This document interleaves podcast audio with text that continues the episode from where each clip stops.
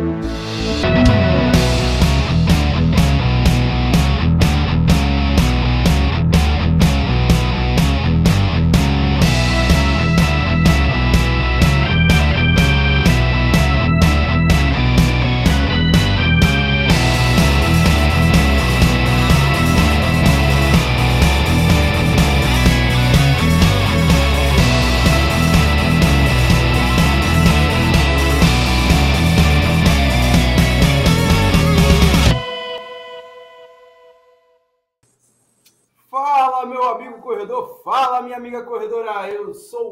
Vaz do Pé Running. Está começando agora mais um episódio do podcast Papo Corrida. Toda semana estaremos com vocês, claro, sempre com a companhia de Lidiane Andrade, jornalista, fotógrafa e corredora. E hoje, Lidiane, hoje a gente está aqui para falar, imagina, de quê? De corrida, mas corrida com duas grandes feras e para falar de algo que muita gente fala que a corrida muda, transforma as vidas e a gente está aqui para falar sobre isso também eu costumo dizer que existe uma pessoa antes de correr e depois de correr.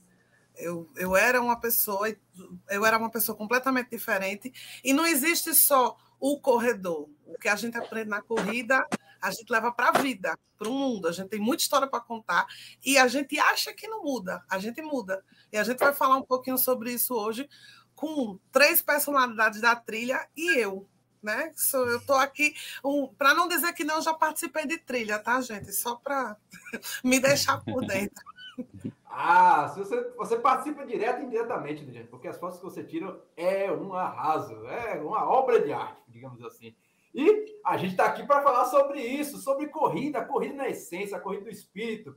E para falar disso, não poderia ser com duas pessoas que que vivem isso de forma intensa. E eu começo logo aqui com ele, Sidney Togumi, que, caramba, a vez que ele falou isso aqui, o que mais a gente faz numa corrida? Nós tomamos decisões, a gente vai se adaptando, a gente não controla nada, a gente se adapta. E a vida? O que é a vida se não é isso? Isso é uma reflexão que, tipo, caramba, velho, não é que é isso mesmo. A gente toma decisões inesperadas, depois a gente se arrepende e pensa, e se eu não pudesse, se eu pudesse fazer isso de outra forma? Não, cara, a vida, a vida é uma. Quem fala que, que gato tem sete vidas, nem gato tem sete vidas. E a gente está aqui para provar isso e agradecer primeiramente, primeiramente agradecer esse camarada aqui, Sidney Togumi, muitíssimo obrigado pela sua presença aqui nesse bate-papo que a gente vai ter aqui. E eu sei que vai ser de muito aprendizado. Pô, galera, obrigado pelo convite, né, de estar aqui no Pernambuco Running, batendo esse uhum. papo com o pessoal aqui, principalmente aqui do Nordeste. Conheço alguns lugares, já tive a oportunidade de estar em algumas provas, mas eu sempre brinco que mentira eu sei contar e que eu gosto sempre dessa resenha, de bater papo, de falar de treino, de falar de corrida, não só também do esporte como um todo, né? E o que a gente que a gente vem aprendendo durante todos esses anos e eu sempre eu acho que como com a essência do professor, né, que eu sou professor de, de vocação e de profissão, uh, a gente sempre tenta uh, ensinar alguma coisa ao mesmo tempo que a gente vai aprendendo, enfim. Hoje eu estou aqui para mais um dia para trocar experiências com a galera aqui. Obrigado pelo convite. Bacana demais, cara. E a gente está aqui com uma pessoa que nunca está com a gente, cara. Quem é esse cara, Lidiane? Pelo amor de Deus, quem é esse cara? Não sei quem é esse cara. Seja muito bem-vindo, Fábio Mesquita. Prazer, Fábio. Tudo bom? Ah, o prazer é todo meu. Feliz demais em estar com vocês mais uma vez e mais feliz ainda de estar com essa figura ilustre aqui do nosso lado, Sidney Togumi, o cara, a referência nesse esporte que a gente tanto ama, né, que é a corrida de trilha de montanha. E como eu estava pensando desde ontem, Washington, quando você me fez o convite, eu falei, cara, é, eu, já, eu já consegui passar por várias fases, né? Desde aquela que eu passei da caminhada para o primeiro trote ali, 100 metros de, de, de, trote, aí ali quando eu tinha meus 110, 105 quilos, é, a me tornar meio maratonista, maratonista, é, organizador de prova, e agora participando de uma live com o Togumi. Então passei, ah. de, passei de fase mais uma vez, né? Ah, é. muito feliz, cara, muito feliz. é assim, a oportunidade que a gente está tendo de falar com o Togumi, é, eu acredito que seja incrível, velho. Porque a, a, já começa que o camarada é professor, então já sobe uma patente. Então, mas ele é palestrante, ele é trilheiro, ele é uma das referências em trilha aqui, em trail no Brasil, e ele pratica esporte desde a sua essência, né, Togumi? Porque é, já vi você falando várias, diversas vezes em lives, no Corrida no Ar, com outros colegas que fazem live, apresentam lives como por falar em correr, e você já falou várias vezes que praticou beisebol, judô, natação.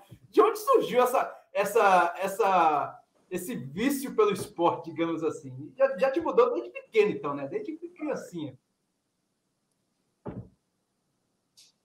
Ah, eu fui, eu fui. Eu sempre quis, eu quis, sempre quis ser atleta, né? Desde pequeno e pratiquei esporte desde criança mesmo e competitivo, né? Eu era daqueles caras super chatos, né? Meu pai sofreu muito, né? Porque é aquele que eu era daquele moleque que perdia e chorava e que brigava e que queria ganhar de qualquer jeito.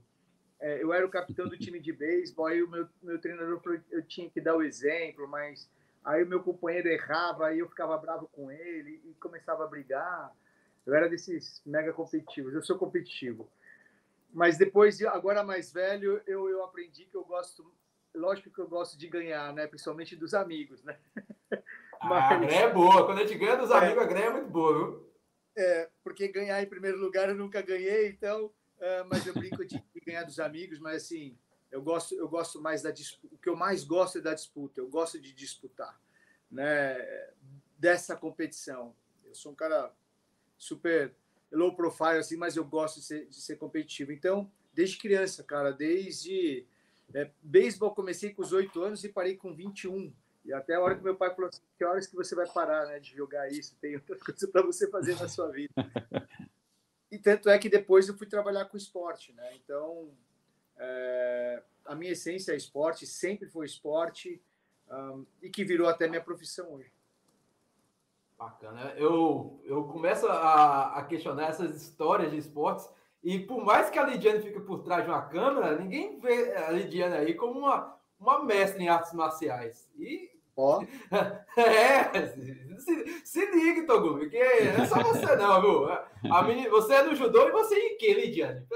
Eu fiz taekwondo há muito tempo, muitos anos, fiz 17, 18 anos de artes marciais. Oh. E é mais um dos esportes que você, eu incentivo bastante as artes marciais, porque você vira outra pessoa. Você tem paciência para te aturar, gosto. Você fica com uma pessoa resiliente você aprende o poder da resiliência na essência. Você, eu, eu, acho muito interessante. Normalmente, quem tem arte, quem fez muitos anos de artes marciais não é tão estourado. É uma pessoa mais calma, mais tranquila, porque sabe que se pudesse fazia. O segredo é esse: eu posso, mas eu não quero, eu não devo. E quando você aprende isso para a vida, você é outra pessoa.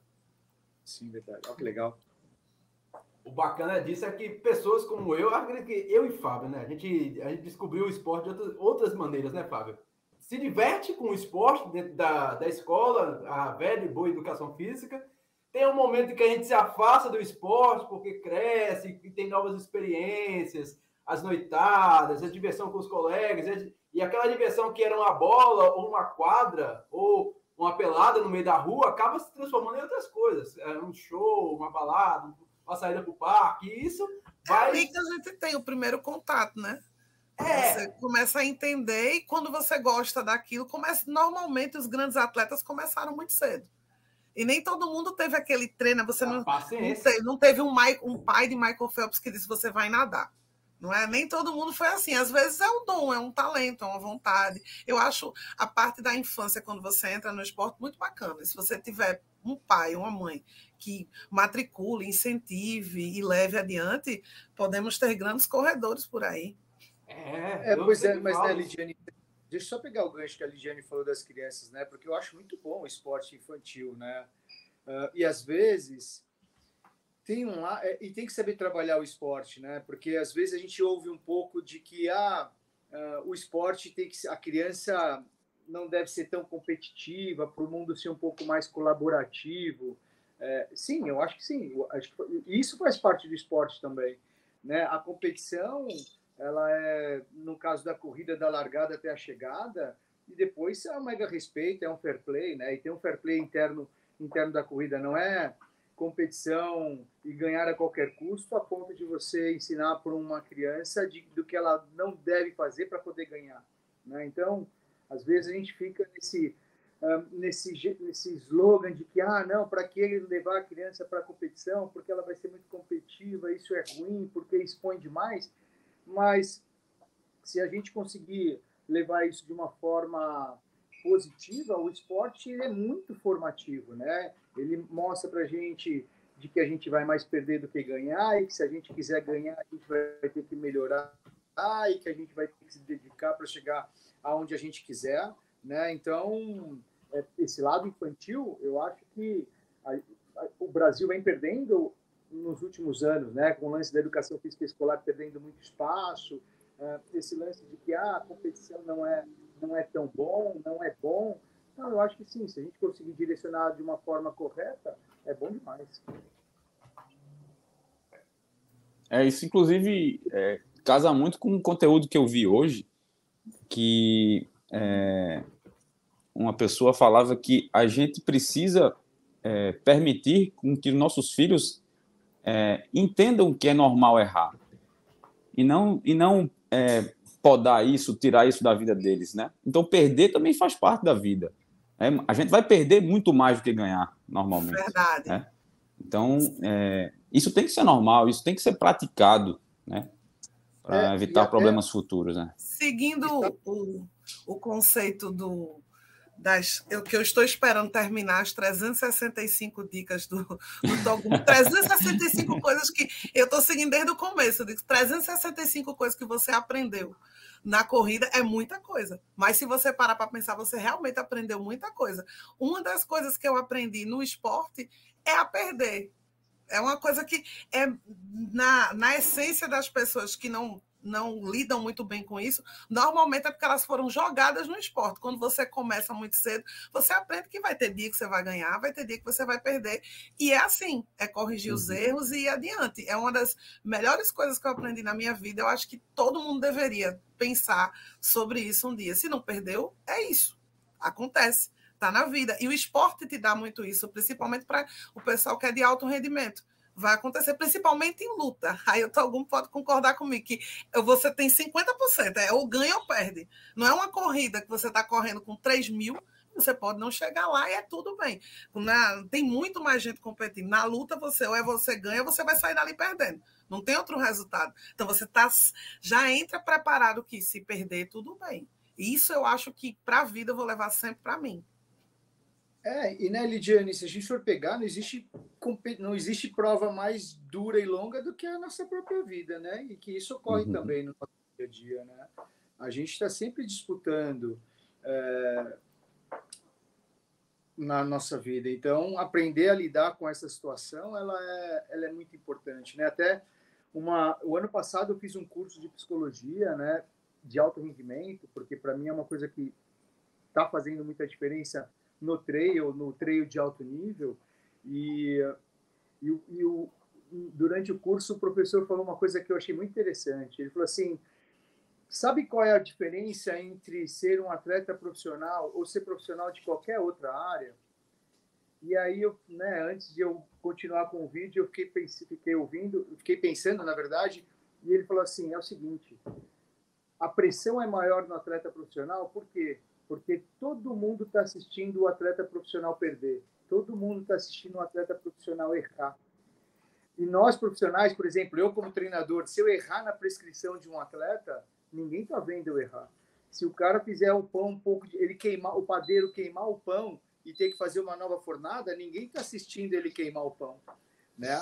Agora, a hora que o jogador vai chutar o pênalti, alguém vai vai saltar ali em altura ou enfim, está todo mundo assistindo, né? O atleta errar e é uma mega exposição e que isso gera uma pressão muito grande. E é isso que a gente vê um pouco, né? A gente, ah, não vamos expor tanto as crianças porque isso vai gerar um trauma, mas uh, é isso que vai acontecer lá na frente.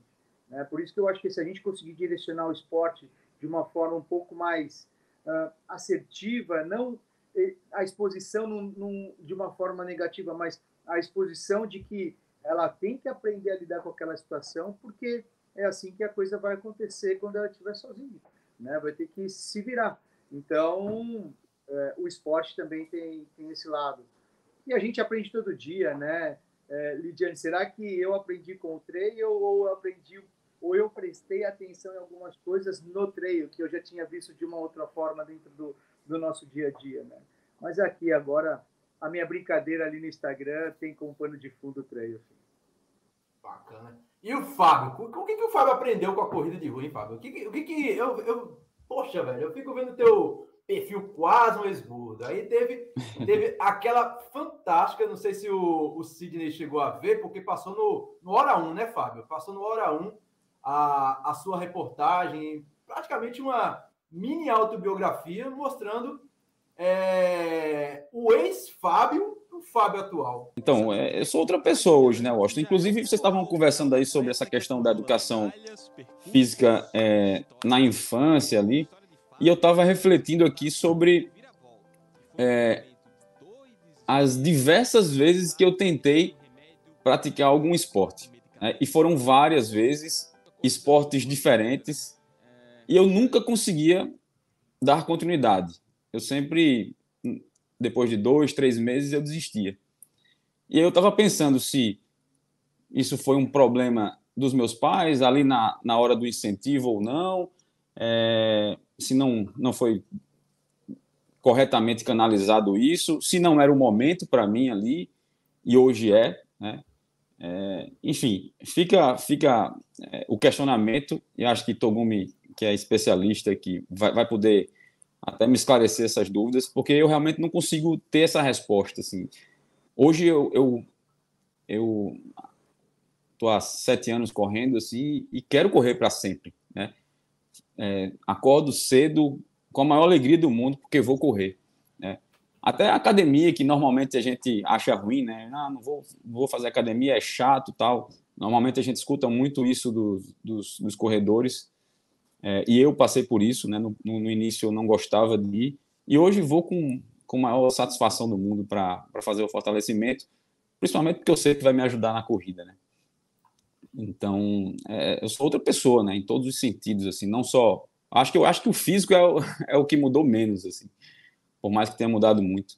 Mas é outra cabeça em tudo, né? Em tudo na vida, né? Em casa, com a família, é, no trabalho, é, enfim, sou outra pessoa.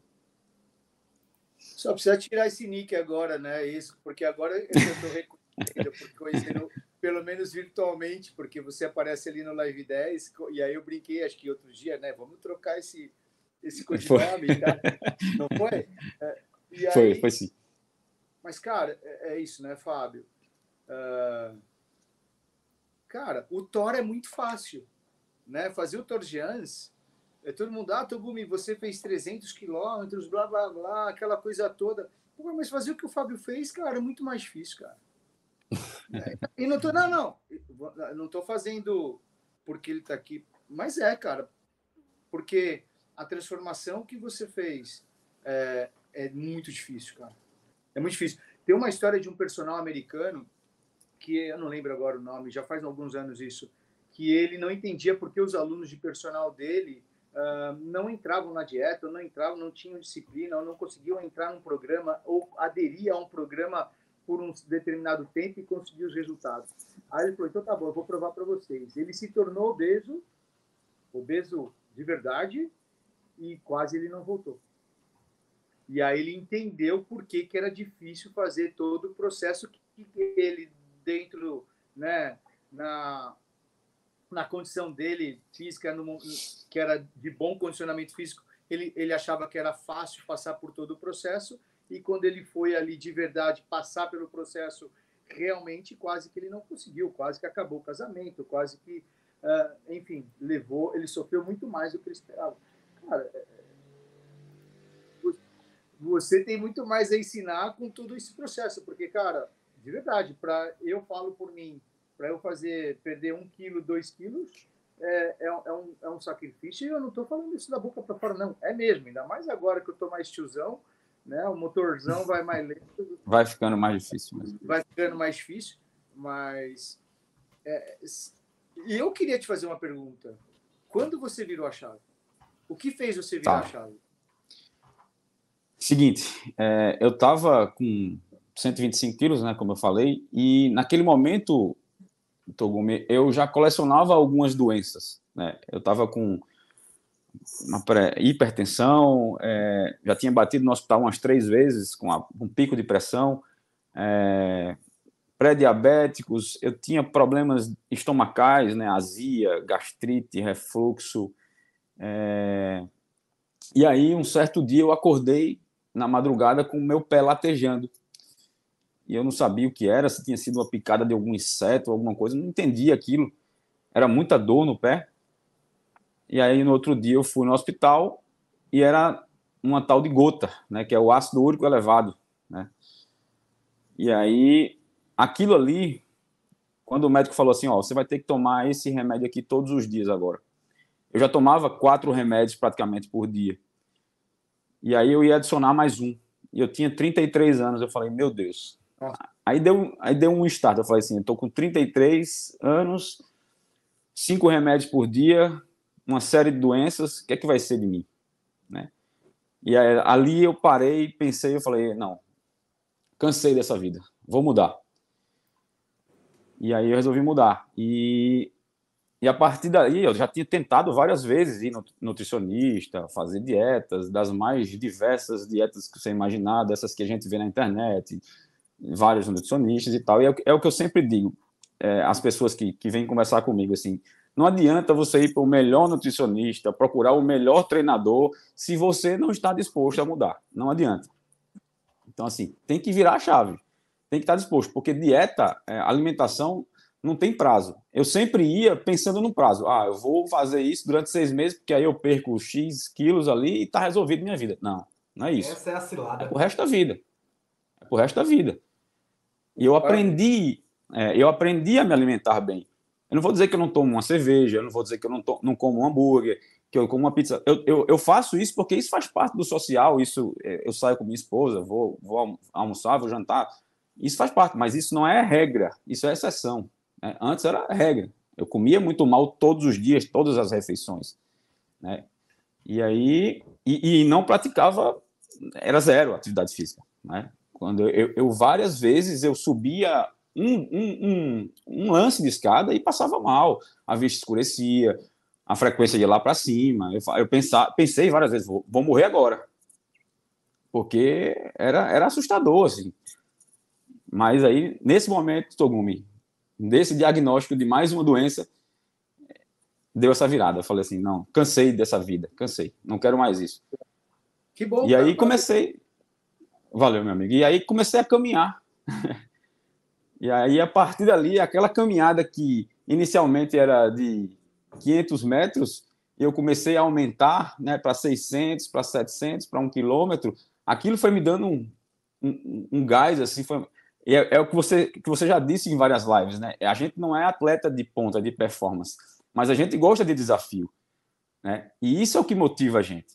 Eu, eu, eu não vou, eu provavelmente nunca vou chegar em primeiro numa prova, mas eu, eu, eu melhorar meu tempo, eu aumentar minha distância, né? Eu fazer uma prova mais difícil, tô, me preparando para a UTMB em Paraty, pô, que sonho, né? Que maravilha, vou, vou fazer uma super prova dessa, uma prova difícil. Pô, para mim isso é, é um super desafio.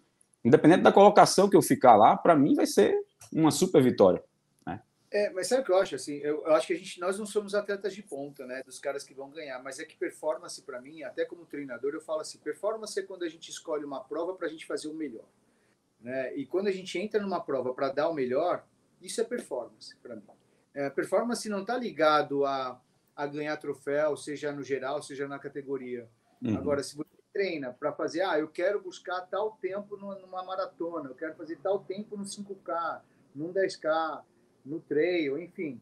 Uh, mas você deixar. Porque eu faço analogia de quando a gente treina, a gente enche garrafa. A gente vai enchendo um monte de garrafa lá e vai guardando. E aí a gente tem que. Eu, eu gosto, eu como treinador, eu gosto que os meus alunos escolham uma prova para gastar todas as garrafas lá. Porque aí a gente vai entender que ele deu o melhor, vai saber qual é o melhor, vai saber quais são os limites. Isso para mim é performance. Né? Não, é, não é não tá linkado a ganhar troféu ou pódio. Está ligado, para mim, a você entrar num desafio para você deixar o seu máximo ali. Você conhecer o seu máximo, e isso para mim é performance. Né? Então, é, Perfeito. É, somos de performance, assim. Quem busca dar o melhor é performance, sabe? Não, não somos de ponto, mas. É... Maravilha. Para você, Lidiane, qual a diferença para você aí, na, na, na, tua virada de chave? Porque o esporte para a gente aqui é bem diferente, né? Os caras aí são, são altamente elites, a gente aqui só está na condição. Para mim, o esporte entrou num, numa forma totalmente diferente, assim. Eu, eu acho que eu estava numa fase meio nebulosa, de tristeza, não sei o quê, eu saí para caminhar. Simplesmente saí para caminhar e da caminhada, se eu for correndo daqui para padaria, quanto, quanto tempo eu perco? No final não estava perdendo nada, estava ganhando. Foi a, a, uma, uma corridinha michuruca de 700 metros e voltando, voltando com um saco de pão na mão, ofegante. comendo um pão. Mas, comendo verdade, pão. Né? Quantas vezes eu não comprei um pão doce extra para ir comendo no caminho até chegar em casa? Já vi várias vezes. verdade, ficou difícil o projeto, né? Não, foi ótimo, foi excelente, porque depois o que era 700 metros indo e voltando, eu esqueci o pão doce e fui 700 metros correndo, comprava o pão e voltava correndo para chegar mais rápido. E assim, assim, foram micros desafios e quando eu vi, eu estava correndo 5 km, 6 km, 7 km e galgando assim. Para mim, a corrida foi, foi eu falou, cara, tu precisa sair de casa e precisa se desligar desse mundo que você está sofrendo e, e correr. E de repente, a corrida, muita gente fala isso no trabalho, Washington, você é um cara totalmente diferente depois que começou a correr. Eu, eu trabalho, eu estou na Fiabesa há 13 anos, eu acho, 12 anos. Há 10 anos eu corro. É, eu corro desde 2012, regularmente. Então, o pessoal lembra o Washington antes da corrida e fala, não, e inclusive me colocam assim como, como exemplo, né? Porque eu sou o único doido que saio de casa e vou correndo até o trabalho, tomo banho e chego primeiro que o ônibus. Ela te força a deixar de ser antissocial, né? É. Eu, ela é uma forçação de barra. Eu sempre fui é muito quieta, até pelo, pelos os outros esportes que eu escolhi, sempre foi muito individual. Mas eu entrei na corrida porque eu tive uma, uma lesão séria no joelho, fiz três cirurgias e eu não tinha condições mais de lutar, então fiquei sedentária, fui fazer treino de força para voltar a fazer alguma coisa e o professor fez: Tu gostaria de correr? Na época, com na, o professor da academia disse: Não, isso é muito chato. Ele, não, você ia gostar de correr, você gosta de ver gente, conhecer gente. E a corrida me transformou de uma forma, porque eu ainda acho muito viajado que você está correndo. Meus primeiros 21 quilômetros, tinha tanta gente conversando comigo, dando força. Não, é o teu primeiro, é vai, tu faz desse jeito. Eu fiz, mas quem és tu? Né? Nunca. Tem gente que eu queria agradecer e não sei quem é, e você queria voltar hoje para mostrar, tá na minha foto, mas eu nunca achei de novo. É, um, é o esporte individual mais coletivo do mundo que eu já vi. Você, Depois... ele, ela entra de uma forma que você nunca vai ser a mesma pessoa do que você foi antes. Você, e mesmo que você não continue correndo, com, que é o meu caso, porque eu realmente me machuquei de novo, passei um tempo fora, mas estou na corrida, você fica daquele mesmo jeito, você torce por todo mundo. Se você for ver, você vai chorar quando a pessoa ganhar. Tipo, esse fim de semana, eu tive um exemplo do que transforma com Magali. Magali é uma paciente de Luiz Felipe, também um atleta daqui de Recife, que ganhou o circuito das estações dos 10 quilômetros em João Pessoa. Não é ela não é uma atleta de performance, foi o dia dela. Ela fez uma. E ela não estava feliz porque ganhou um circuito das estações, que para muita gente é eu ganhei estações. Tem gente que viaja só para ir para aquela prova para ter aquele troféu. Ela estava feliz porque bateu o melhor tempo dela e porque ela vem de um longo processo de fisioterapia que ela não ia mais correr. Ela estava muito machucada, estava muito ruim. A gente se encontrava muito na fisioterapia, eu saindo, ela entrando, ou vice-versa. E de repente ela fez o melhor tempo plena, bem, terminou sorrindo, e era isso aí. Para ela foi o, o auge. Para mim, eu também chorei, que eu digo, pense numa pessoa que há um ano atrás dizia que não ia fazer nada. Há dois anos atrás não tinha condições nenhuma. São esses momentos que, se isso te tocou, você assistindo, então a corrida para mim já te tocou de alguma forma Porque quem assiste aleatoriamente, quem muita gente assistiu a maratona de Boston, mas ninguém se tocou pelo cara que estavam chamando de, de louco, né? Que os próprios narradores da ESPN estavam chamando, porque ele saiu correndo loucamente e ganhou uma prova que ele não tinha nome nenhum no mercado, mas para quem corre, o amador, é, tipo, eu e o Washington aqui, a gente faz, nossa, mentira. Quer dizer, a gente tem chance também na vida, né? Quem sabe a gente. A uma, gente uma tá... vez ou outra a gente explica uma faixa etáriazinha e tá tudo bem. Somos os mais felizes, né? Não, eu, eu ganhava troféu faixa etária na Cicorre, meu sorriso era o mais bonito. Todo mundo da, da, da, organização do evento dizia: Tu é muito feliz com um troféuzinho só. Fiz, então, é o que eu tenho para hoje, viu? para uma pessoa que há, há acho que faz uns 10 anos isso, há uns 10 anos, não ia fazer nenhum esporte. Foi arrancada do meu, porque eu não, não tive, eu não fui deixando, eu não me aposentei. Eu fui arrancada deles. Ó, vai, não, é, é, lutar não é para você. A lesão foi muito séria. Fiz três cirurgias, andei de muleta, engordei bastante. E de repente você ganha um troféu, você faz, poxa, para mim aquilo é bom. Hein? Quando você aprende essas pequenas conquistas, a corrida te dá, né? Eu sou super feliz só o fato de terminar ela andando. Se eu terminei, passei na linha, dentro do tempo, eu digo, pronto. Há 10 anos atrás eu não fazia nada disso.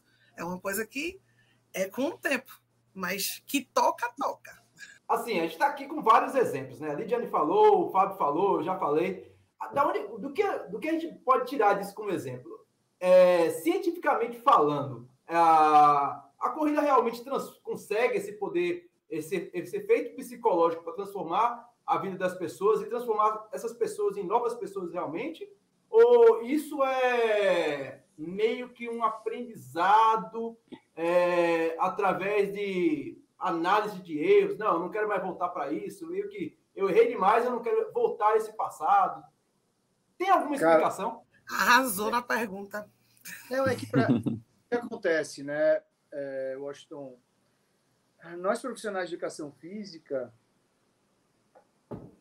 Deixa eu explicar um pouco diferente. É, é um ponto de vista bem pessoal, tá ok? Uh, muitas pessoas começam a correr, vou falar especificamente da corrida, uh, às vezes com o, o intuito de estética, uh, emagrecimento, saúde, é um pano de fundo. Mas mais do que isso, a gente trabalha com autoestima, né? É a autoestima que o Fábio passou, né? Tudo bem, ele começou com saúde, mas implicitamente né, passa por um processo de se sentir melhor.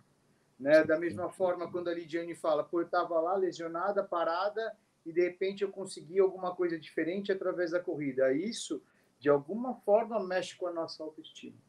Né? E aí, conforme a gente vai mudando de um quilômetro para dois quilômetros, para um 10K, os primeiros 5K, os primeiros 10K. Então a gente vai começando a criar desafios pessoais e esses desafios pessoais vão alimentando a nossa autoestima. E aí faz com que a gente tenha uma mega adesão para aquilo que a gente uh, que a gente está praticando, no caso aqui a corrida. Eu falo assim que são poucas as pessoas que gostam de coisas que ela não faz bem. A gente geralmente gosta do que a gente faz bem ou que a gente começa a enxergar evolução. Né? Então, por exemplo, até como treinador, se eu tenho alguma, algum atleta, algum aluno que pula alguma etapa, pula alguma etapa e aqueles, aquela distância ele não conseguiu, foi cortado numa prova, foi cortado em outra prova, uma atividade que foi feita para gerar prazer e autoestima começa a gerar frustração. E isso não faz sentido. Né? Eu, eu sempre brinco assim, uh, o esporte, a corrida, para muita gente é um esporte sério, por mais que não é profissional ou não é elite, mas muita gente se dedica uh, como um atleta de, de alto nível para poder baixar seus tempos, conseguir um índice para ir para Boston, para conseguir, sei lá, tempos pessoais. Mas o que a gente não pode esquecer é que isso é lazer, né? E aí uh, não faz sentido você começar a, a, a, participar de eventos que você começa a gerar frustrações. Ah, eu quero uh, fazer uma prova, eu quero baixar, fazer os 10 para 40 minutos. Beleza, ok. Mas qual é o meu tempo hoje? Ah, meu tempo hoje é 50. Opa, então tem um processo para chegar nos 40. Né? Um, E se você falar, achar que todo final de semana os 40 vai sair, é, sairão, você vai virar um cara frustrado. Ou vou pegar para o treino especificamente, que no treino não é tanto tempo, né? A galera quer sempre, a, a busca é mais pelas distâncias. Ah, eu quero sair da prova de 10K para fazer um 20, um 50, um 80, um 100, um 100 milhas. E às vezes a gente erra um pouco a mão nas expectativas e isso começa a gerar frustração. Então, está uh, muito ligado à autoestima. Quer ver uma coisa que eu tenho pensado nos últimos tempos? E talvez porque, por exemplo, esse ano eu cheguei aos 50 anos. Né? Eu completei meus 50 anos.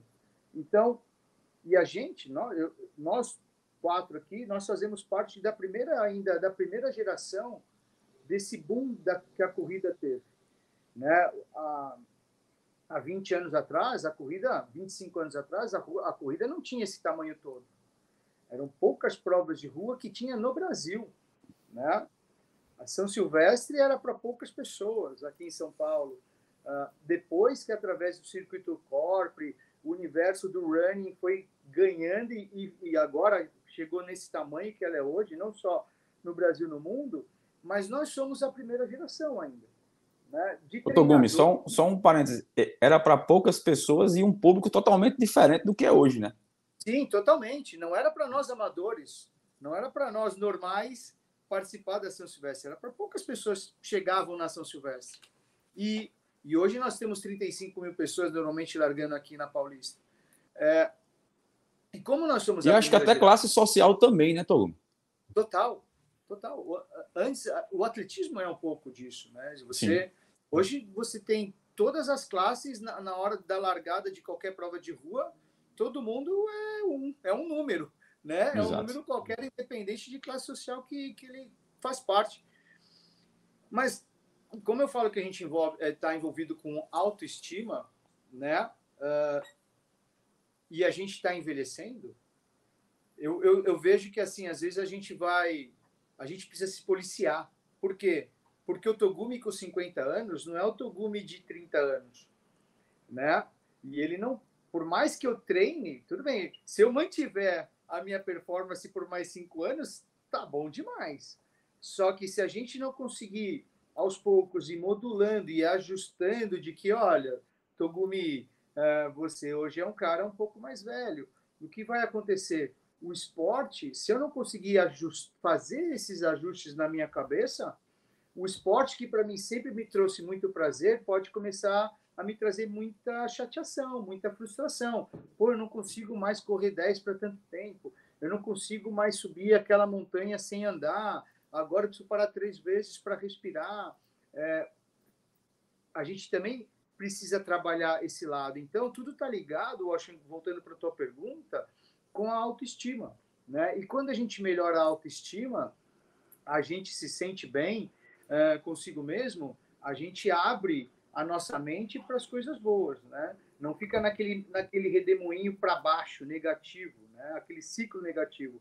A gente consegue, de uma certa forma, inverter o ciclo para que ele possa é, abranger todas as nossas as outras áreas da nossa vida.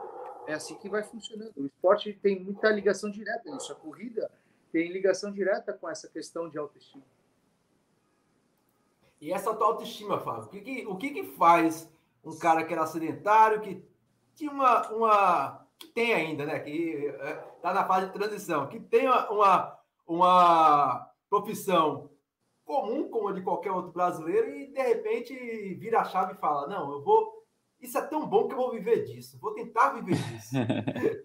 como é que como é que é, passa por isso na cabeça de um homem que se apaixona tanto pelo, pelo que gosta que acaba transformando isso numa profissão? A Lidiane também, né? A Lidiane também, porque a Lidiane trabalha no final de semana com corrida. Pois é, cara, eu tenho a felicidade de poder é, unir as duas áreas, né? Tanto a que eu trabalho quanto a que eu sou apaixonado e que hoje eu também trabalho, que é a corrida, né? Eu passei a viver tanto é, esse esporte que, que, que, a gente vive, que a gente ama, que eu, eu comecei a pensar em como inserir o meu trabalho, que é de comunicação, que é de publicidade, na área da corrida, né? E aí foi quando eu recebi o convite de, de um amigo, que hoje é meu sócio, na Clive Sports para organizar a prova. Quando ele falou em organizar evento, como eu trabalho na área de publicidade e muitas vezes eu estava junto com os clientes em eventos, é, quando ele falou em organizar evento, eu me arrepiei todo. Eu falei, cara, não quero isso para mim, não. Eu sei quanto é evento é uma loucura, né?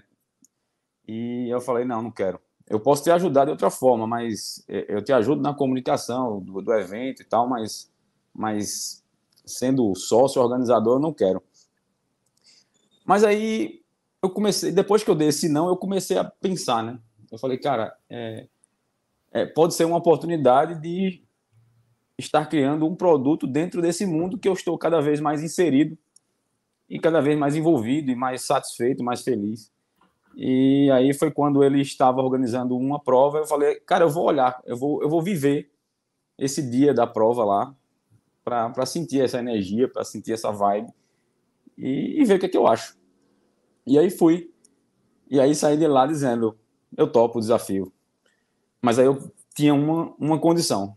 Eu falei, é, eu topo o desafio, mas é, eu tenho uma condição que é o nosso carro-chefe, o nosso produto principal ser um circuito de provas de trilha, que era uma vertente dentro da corrida que eu estava também cada vez mais inserido, né? Então, Edson topou na hora, e aí a gente fez nascer a, a Trum, né, desde o ano passado, e agora a gente está indo para a oitava edição, né? O segundo ano e a oitava edição. E você, Washington, esteve em todas, né? Fale da sua empreitada para estar em todas. Foi luta. É, luta, é luta em cima de batalha, meu amigo, mas é algo bastante gratificante, bastante gostoso. Eu acho, eu acho, não tenho certeza que se teve alguma coisa que, que mudou, a corrida em si mudou a minha forma de pensar na vida, mas a, a o ambiente do trail me fez é, meio que deu um, um, uma atualização daquilo que eu pensava de corrida, daquilo que a corrida me proporcionava é, enquanto profissional de TI, enquanto tomada de decisão, enquanto, é, de certa forma, também a forma de trabalhar com pessoas. É, isso, vem, isso vem até mais do trekking, que eu já tinha já uma vivência do trekking antes da, da, das corridas de montanha. Então, é, tem muita coisa que a gente pega da corrida que é, é muito daquilo que a gente tem precisa praticar no meio corporativo, no meio familiar, no meio social, mas que a, a corrida ela te dá de forma prática e às vezes nem, nem de certa forma tão leve assim, né? Porque às vezes você está numa situação lá meio enrascada, numa como eu já passei em, em trackings que eu estava perdido, eu estava com uma mulher do meu lado, tremendo de medo, porque eu tinha convidado ela para participar, para fechar a equipe, que a equipe era mista, e assim, eu, eu enquanto líder que estava mapa, eu era o cara da bússola, eu era o cara, o que fazia leitura do mapa, eu tinha que, olha, gente, calma. Se, se todo mundo ficar nervoso aqui, a gente não sai no meio desse mato. Então, é, você tem que tomar posição, certos posicionamentos na hora na corrida, até mesmo quando você está com dificuldade. É, esse ano mesmo, lá na Trune Guarabira mesmo, eu digo, rapaz, eu não posso ficar aqui, não. e assim, é, ter umas buscar tranquilidade, buscar formas de pensar, buscar é, soluções criativas. É, dentro da corrida acontece bastante, né, Sidney? É, e a gente tem, tem essa prática assim dentro da corrida. E, e é engraçado que isso consegue, você consegue refletir o que está na corrida, você consegue levar para a vida social, o que acontece na vida social, você consegue lembrar na hora da corrida, e é fantástico. A tranquilidade é. é, que eu já não sei, né? Que, porque no livro do Togumi faz muito tempo que eu li, mas não era muito tranquilo, não. E nas narrações que você vê dos ultras, não tem muita tranquilidade em certas provas, não. Mas eu acho que é essa a graça do negócio. É, mas é que assim também, né? A gente, por exemplo, em provas, né? Às vezes a gente vai largar numa prova mega longa, né? Vamos pegar uns 50K, e aí, isso é normal nos atletas, né? Que eu, que eu trabalho.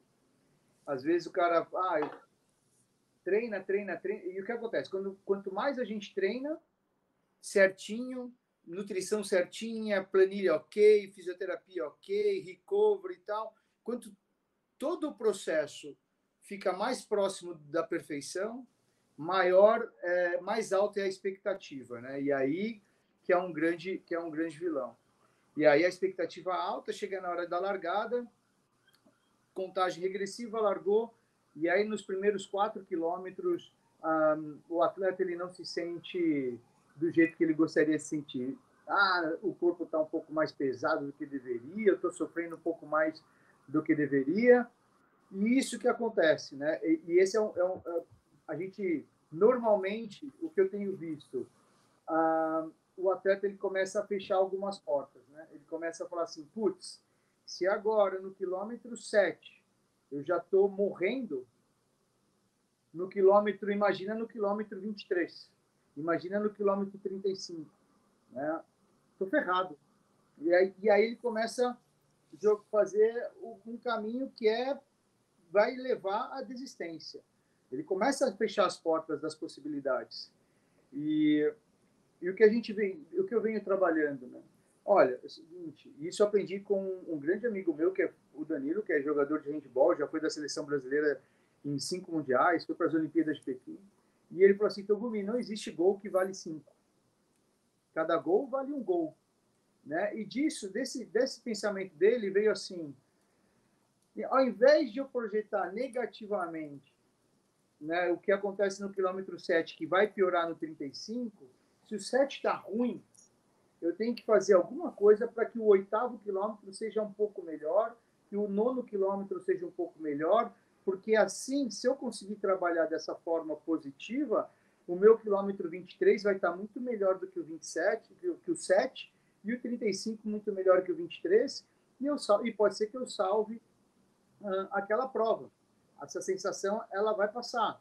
Se a gente for pegar agora esse final de semana uh, no Trail do Mont Blanc, no 100 milhas, um, o, o, o, o, Ludovic Pomeré, um francês, ele estava na quadragésima colocação no 100 milhas e terminou na quinta colocação.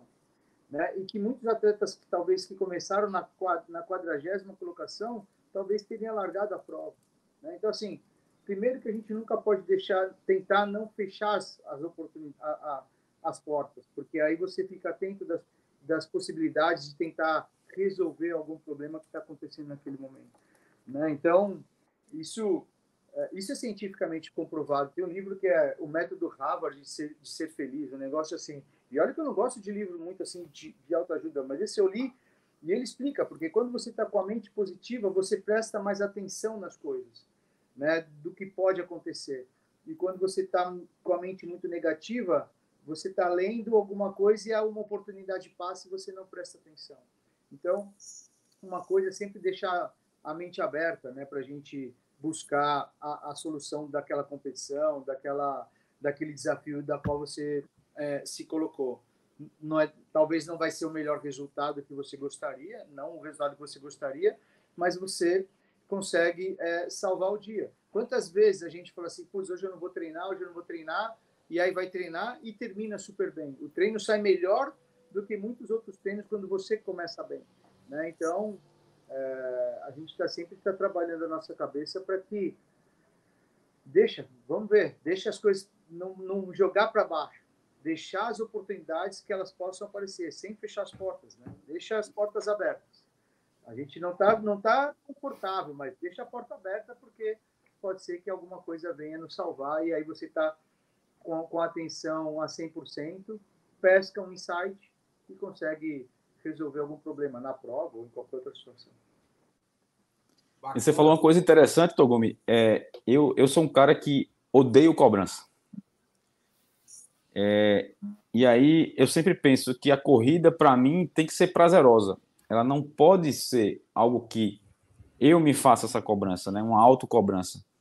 Então, muitas vezes, é, quando eu penso em fazer uma prova para baixar meu tempo, é, aumentar a distância, enfim, eu começo a, a fazer uma.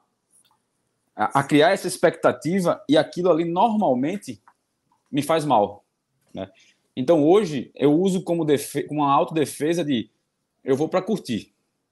E aí na prova começa a fluir bem e eu termino fazendo um RP, alguma coisa assim, e fazendo uma prova super bem, porque eu consegui é, mudar o foco ali. Mas normalmente, quando eu, eu coloco essa cobrança, eu gero essa expectativa maior, é, eu, não, eu não fico bem. Não, não, a coisa não, não flui bem. E aí eu passei a, a tentar relaxar, ou conseguir relaxar, né? Fazendo dessa maneira, jogando essa, essa defesa aí de que eu vou para curtir. Né? E eu sempre falo para as pessoas assim, né? É, é, a, a, a, nós não somos profissionais, né? então a corrida ela tem que ser prazerosa para que dure para sempre, né? E posso, posso falar? Sabe, não, se defender não é problema. Eu acho que é bom, desde que você você buscar uma forma para tirar o seu melhor. Isso, isso. Né? Isso. Então, imagina, tá tendo o US Open agora. Imagina você sacar na final para fazer o match point. Se você pensar que é o match point de um Grand Slam, uhum. meu Deus do céu. Né? É, de alguma forma, não sei, os caras estão mais acostumados mas se nós estivéssemos lá no meio da no, na quadra para sacar, se a gente não tentar se defender de alguma forma, agora o que a gente não pode é se autoanular, né? Por exemplo, eu, eu sempre disse, eu, eu digo para os atletas assim, para os meus atletas, a gente não deve gostar de perder. A gente não deve gostar de perder dos competitivos. Mas, uhum. porque quando eu, eu perco para o Washington, eu vou ficar pé da vida, eu vou treinar de, muito, muito, muito, porque eu não quero perder de novo para ele. Então, eu não posso gostar de perder. Agora, o que eu não.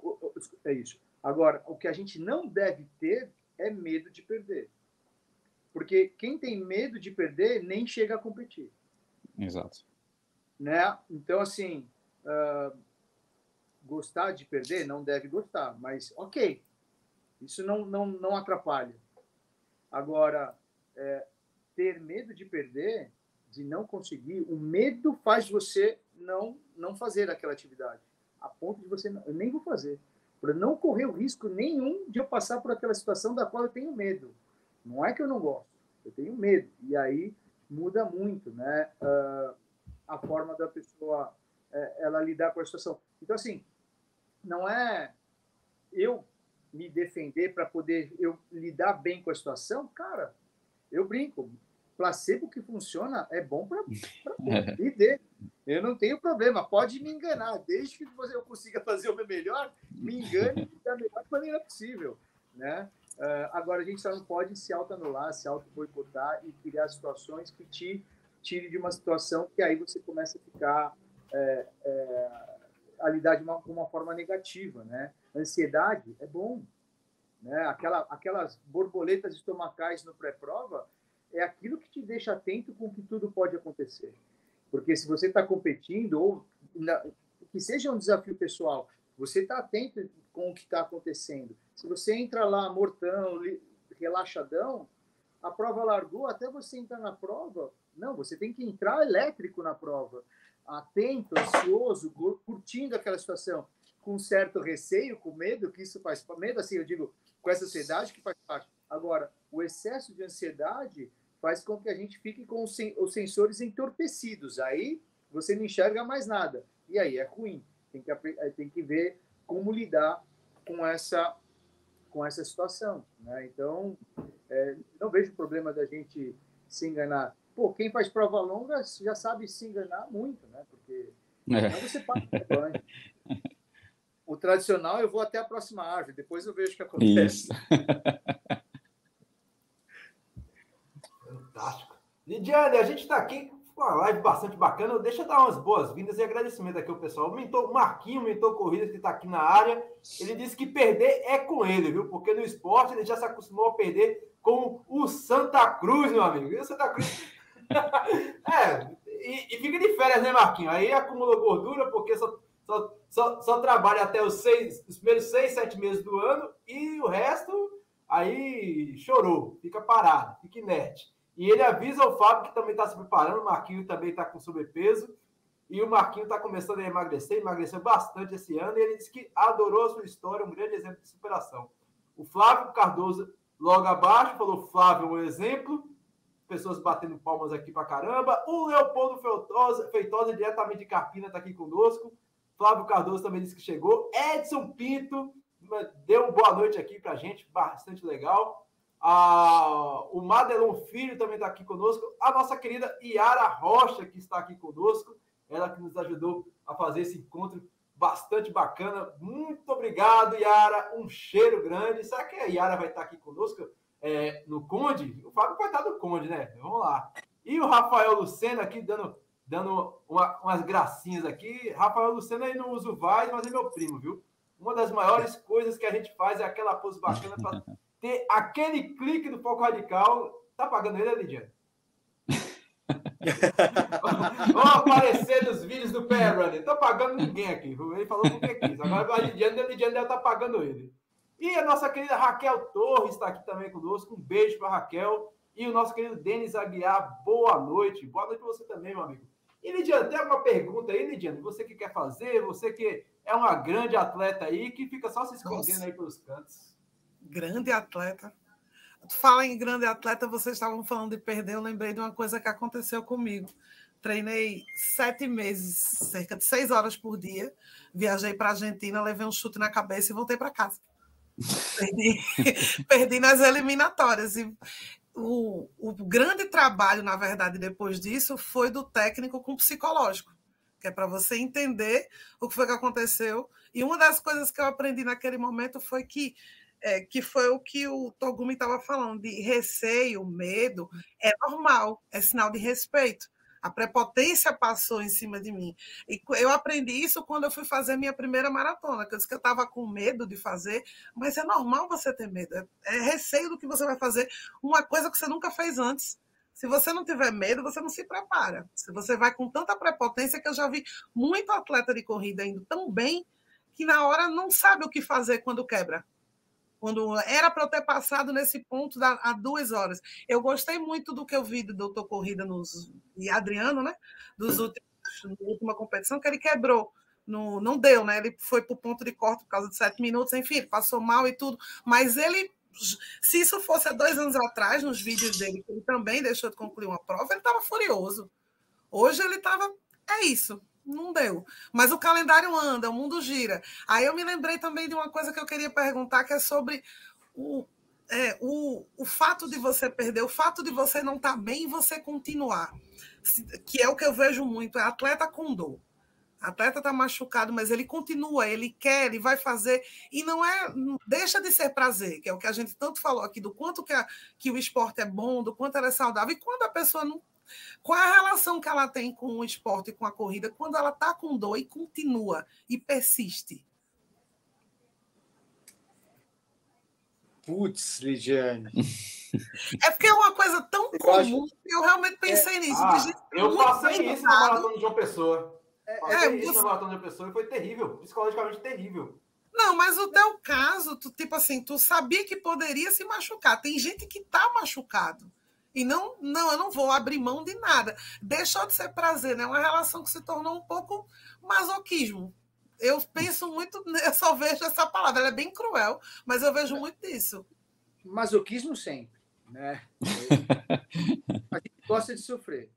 Né? Ah, às, às vezes as pessoas falam assim, pô, vocês são loucos. Loucos eu acho que não. Eu sempre digo que louco não, porque Louco é aquele cara que não se prepara, ou aquela atleta que não se prepara para o que ela vai fazer. Não importa se é os primeiros 5K, não importa. Nunca relacionem com distância. Aquela pessoa que se prepara para o que vai fazer, independente do que seja, ela não é louca. Mas eu acho que nós somos masoquistas, porque gostamos de sofrer, né? gostamos da dor. Né? E eu acho que tem algumas. Algum, a gente tem que separar alguns pontos aqui, Lidiane. Por exemplo, numa prova de meia maratona, maratona, 10K, dependendo de onde você vai fazer, se for de trail, vai doer, vai sentir algum tipo de dor. É normal, ok? Né? Depois de 10 horas de prova, de 5 horas de prova. Está dentro vai... da expectativa do esporte, né? Daquela se prática. É, se não doer, é que está errado. Né? Ou é aquele dia que nem bate na, na madeira para isolar, porque é o dia perfeito. Mas vai doer. Aí, ok, faz todo sentido continuar, porque você está dentro do desafio e isso faz parte do, do contexto. Agora, o que eu não o que eu não concordo é quando você, por exemplo, está lesionado e aí você mesmo assim é, é, isso é, é uma das frases que o treinador mais escuta, né? Ah, mas eu já estou inscrito. Ah, mas já está pago. É... Ou o cara está lesionado, pô, meu amigo, eu ganhei uma inscrição, né? E mesmo sabendo que está lesionado, não se preparou, vai lá e continua com o desafio. É... Aí, para mim, não faz sentido algum, de verdade. Por quê? De novo, é uma atividade de lazer. Pode ser um lazer é, sério, no sentido competitivo, ou um lazer mais recreativo, mas é um lazer. E aí não faz sentido aquele lazer te gerar uma situação uh, que vai fazer, vai te lesionar ou vai piorar a sua lesão e que vai, de algum momento, que pode te gerar uma frustração. Né? É uma coisa que, para mim, é uma situação que a pessoa se coloca numa situação antagônica. Aí ela vai lá e ela consegue terminar a prova, ganha medalha e fica feliz. E aí, de repente, mais uma hora a conta vai chegar. É, ah, mas não, não me machuquei. Ok, beleza, mas você arriscou e jogou isso e dependeu muito da sorte. Uh, aí depois vai lá, fica triste porque o tempo não saiu. Pô, mas o cara não se preparou, estava lesionado, ganhou a inscrição de última hora e aí e ainda quer fazer o, o, o recorde pessoal. É, são, é, é erro nas expectativas. Então, isso começa a gerar é, frustração. Isso eu não concordo. Eu, eu, eu já, por exemplo, eu tive aluno que véspera de, de quando eu treinava a galera que ia para rua, né, para corrida de rua, que véspera de um mês antes da maratona de Nova York se lesionou, uma lesão um tanto quanto chata e a ponto de a gente se questionar uh, se viajaria ou não. E a minha pergunta para ele foi: qual é, qual vai ser a maior frustração? Isso é difícil de responder. Não viajar, não ir para a prova ou ir para a prova e ter a chance de não conseguir finalizar a prova? Qual é a frustração que mais? Né? Então, uh, se você vai consciente de que se você não conseguir, tudo bem, porque aí senão você cria uma situação assim, não tem as condições diminuem muito do sucesso. Mesmo assim, você persiste, sabendo das limitações. E quando não acontece, fica chateado. Você criou essa situação, né? Então, é... e essa necessidade de estar sempre competindo é um pouco dessa pressão das redes sociais. Segunda-feira é dia de Medal Monday e eu, uhum. eu lesionado, se eu não competir no final de semana, é, eu não vou ter foto para postar na segunda-feira. E aí eu me sinto um pouco excluído da situação. Por isso que eu acabo, às vezes, me forçando. Então, é, gente, é lazer. Né? De novo, é lazer, é para trazer satisfação, é para trazer uh, bem-estar, melhorar a autoestima. Então, sabe, são duas coisas bem diferentes. Uma que é normal de prova. Por exemplo, se eu tiver numa prova eu torci meu tornozelo, eu vou entender até que momento vale a pena eu suportar aquela torção para chegar no final da prova. Ou não. Cara, deu, eu acho que a partir desse momento não vale mais a pena. É, uma vez eu escutei uma comparação dessa questão de lesão ou de não recuperação suficiente entre provas com cartão de crédito. A gente pode pagar a fatura mínima e está ali entregando a fatura, pagar o mínimo todo mês. Mas uma hora a gente vai pagar a conta total e ela vem com juros. Então, uh, eu vejo um pouco dessa forma, sabe, Lidiane? Ouviu, Austin? É, é, a bronca é praticar isso, viu? Porque eu eu me lesionei em 2017 na Maratona das Praias, correndo com. Eu já sabia que estava machucado, mas corri machucado até o 21. E eu ia abortando. Aí eu vi um camarada que estava correndo 30 maratonas em 30 dias, Coronel da Corja, toda vez que esse nome dele. Esse caramba, se esse cara correu 20 maratonas com o calcanhar machucado, eu posso correr mais 21 quilômetros. E foi a pior coisa da minha vida ter feito isso. Primeiro, porque eu desrespeitei o chamado princípio da individualidade. E segundo, eu não era o coronel, era o Austin, que estava já machucado e, e, e, quis, e quis ir naquela onda do vai guerreiro. Vai guerreiro, você consegue. E todo mundo falando isso e eu acabei me lascando e perdi quase 6, 7 meses da minha vida ganhei sobrepeso e tudo. E isso eu falei, nunca mais faço isso. Corta para 2023, 2017 para 2023, eu quase comecei a pensar nisso. Óbvio, óbvio, eu não estava machucado. Eu esqueci de andar do tênis em casa. E eu corri com o tênis, eu acho que ele está até por aqui, não está, não está aqui, graças a Deus. Mas ainda tinha uma tá chance tá de dar certo nessa daí. É, tipo. Tinha uma chance, é diferente. Mas eu sabia, eu, pior que eu sabia, eu liguei. As duas pessoas que souberam primeiro que, que iria dar merda foi Fábio, que eu perguntei a Fábio se Fábio tinha o tênis, mandei a mensagem para Fábio, e Lidiane para saber se Lidiane conseguia desenrolar o tênis. Ninguém conseguiu, porque eu não sou. Eu sou quase é assim. O tamanho, bebê. O tamanho é difícil. O tamanho é difícil. Achar é, difícil. 43 às 8 da noite não é fácil. E, e assim, o tênis era para corrida, mas não era a minha necessidade, né? Com 5 anos eu já machucava o meu pé. Mas vamos lá. Botei duas meias para o pé não, não se machucar tanto. Quando chegou no 28, cara, eu já estava já completamente abalado a cabeça já não funcionava direito e graças a Deus eu estava numa prova com, não apenas com o selo internacional, mas que se preocupava realmente com o atleta. Tinha pessoal, é, tinha socorristas de bicicleta passando para um lado e para o outro e fizeram os primeiros socorros e eu consegui completar a prova. Não da forma como eu esperava completar, que era uma prova por volta ali das 4h15, 4h20 de tempo, mas, pô, terminei bem pra caramba. Se eu pegar a prova que eu fui praticamente marchando e, e, quebrei no final, por conta que eu já estava com o ritmo quebrado. E eu fiz um tempo melhor do que minha primeira maratona. Depois eu falei, caramba, velho. Gerou, gerou uma história muito legal no final das contas. Eu fiquei muito Nossa, que disso. legal! Ah, pô, se eu, se eu contar a história. Que legal! Ó, se eu contar essa história numa mesinha de bar, todo mundo vai rir pra caramba, velho. Eu vou deixar. Vai ser um stand-up da, da bexiga. O pessoal vai me chamar de de doido, maluco, essas coisas todas. Então, gerou uma história legal para contar, inclusive para os meus netos, né? Quando eu falo isso para minha filha, pai, não pode ser assim. Ela, você fazer o quê, Luiz? Você não tem jeito, pai. Organiza a bala antes. Se eu contar que eu estava trabalhando das, das sete da manhã até meia-noite, e quando eu acordei, o pessoal me ligou de novo para trabalhar, ninguém acredita, né? O pessoal só fala, o doido esqueceu o tênis. Como é que você esquece um tênis? Acontece. Mas vamos lá. Tem uma pergunta aqui da minha querida Márcia Marques. A gente que está chegando no dia quase ao fim de mais um episódio do podcast Papo Corrida. E se eu pudesse, a gente ficaria aqui até amanhã. Porque que papo bacana, viu? A gente vai tentar fechar aqui com a pergunta da Márcia Marques. Ela que dá os boa noite aqui para a gente. Boa noite. E elas acreditam que muitas vezes perdemos para ganhar. E a gente ganha para perder também. É quase uma Dilma Rousseff. Mas vamos lá. Seja em experiência, aprendizado e evolução, às vezes perdemos para ganhar. Qual prova, Sidney Togumi, você perdeu para ganhar? Você tem alguma prova que você perdeu, refletiu e, e disse, é, aprendi alguma coisa aqui? É, cara, é que assim, né? Eu entendi o que, ela, que a, que a Márcia quis dizer, mas ninguém perde porque quer, né?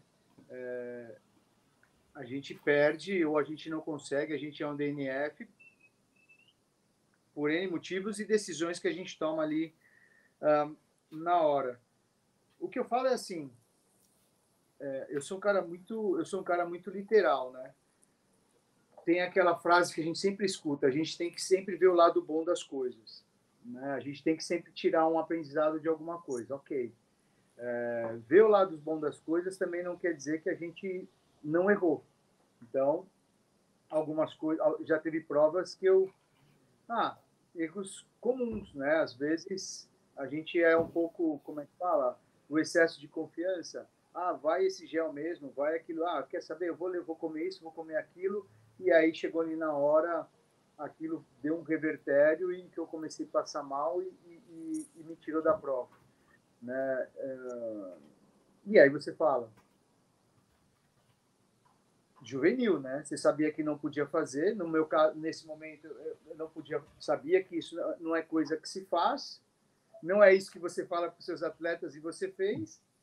Paga o preço e então aprende de novo de que você não deve é, experimentar nada novo de última hora, né? Na hora, no, na véspera da prova. É, então a gente tem que ver os erros. O pior, a pior coisa para mim, para mim, eu treinador. É, por exemplo, se o Washington é meu, é meu atleta, é meu aluno, e a gente fez a prova lá de bananinhas, e aí a prova não aconteceu do jeito que a gente esperava. Longe, não deu certo. E aí eu pergunto, e aí, Washington, me fala da tua prova. Ah, Togumi, foi isso, foi isso. E aí eu pergunto para o Austin, e aí, Austin, o que faltou? Aonde a gente errou? E aí se ele falar assim, eu não sei, cara, esse é o pior, esse é o pior, é o pior quadro para mim é, como treinador, porque eu não sei aonde eu errei e aonde eu tenho que consertar. Se ele falar assim, Togumi, cara, eu acho que a gente, eu acho que faltou treino de subida. Ah, eu me senti fraco em tal situação. Ah, me dá algum feedback. É, eu vou, eu vou conseguir analisar o que a gente trabalhou até então e falar assim, pô, realmente eu podia ter é, dado uma atenção maior, sei lá, para subidas do que os tiros dele no plano. Porque nós gente pode errar também. Não é que a gente sempre acerta. Então, uh, nas provas em que as coisas não deram muito certo para mim, uh, lógico que a gente não vai mal porque a gente quer, mas eu sempre vou uh, buscando entender o que não deu certo. Vou dar um exemplo aqui muito no Tour de Anjos de 2018. Um, eu na véspera, na antivéspera da prova, eu tive um, um, uma crise um pouco de ansiedade, coisa que eu nunca tinha tido, e eu não conseguia dormir. Duas horas da manhã eu acordado, três horas da manhã acordado, e, e aquela ansiedade assim. E depois, depois da prova, isso só consegui entender depois da prova. Por que que eu, eu, por que que eu fiquei daquele jeito? Né? E aí é isso. Como eu não tinha feito um bom período de preparação para o Torgeans, às vésperas da prova, quando a água né, começa a bater na bunda, é, bate a insegurança, e aí a insegurança começa a gerar essa ansiedade, por insegurança. Né? Não porque não, você não sabe o que vai acontecer, porque a gente nunca sabe o que vai acontecer, mas por insegurança. Então, né, isso foi, é, um, é um grande erro que eu tenho que tentar lidar. É, ou fazer um bom ciclo, sempre tentar fazer um bom ciclo, mas não existe perfeição, então fazer sempre o melhor ciclo possível. E em cima do ciclo de treino que eu conseguir fazer, eu ajustar minhas expectativas para o desafio que eu vou enfrentar. Porque muitas vezes as pessoas, a gente não faz um bom ciclo e mesmo assim acha que vai sair o melhor tempo da vida. Né? Não é que não é. Desculpa, não é impossível, mas é pouco provável. Então, muitos erros que a gente tem é na expectativa.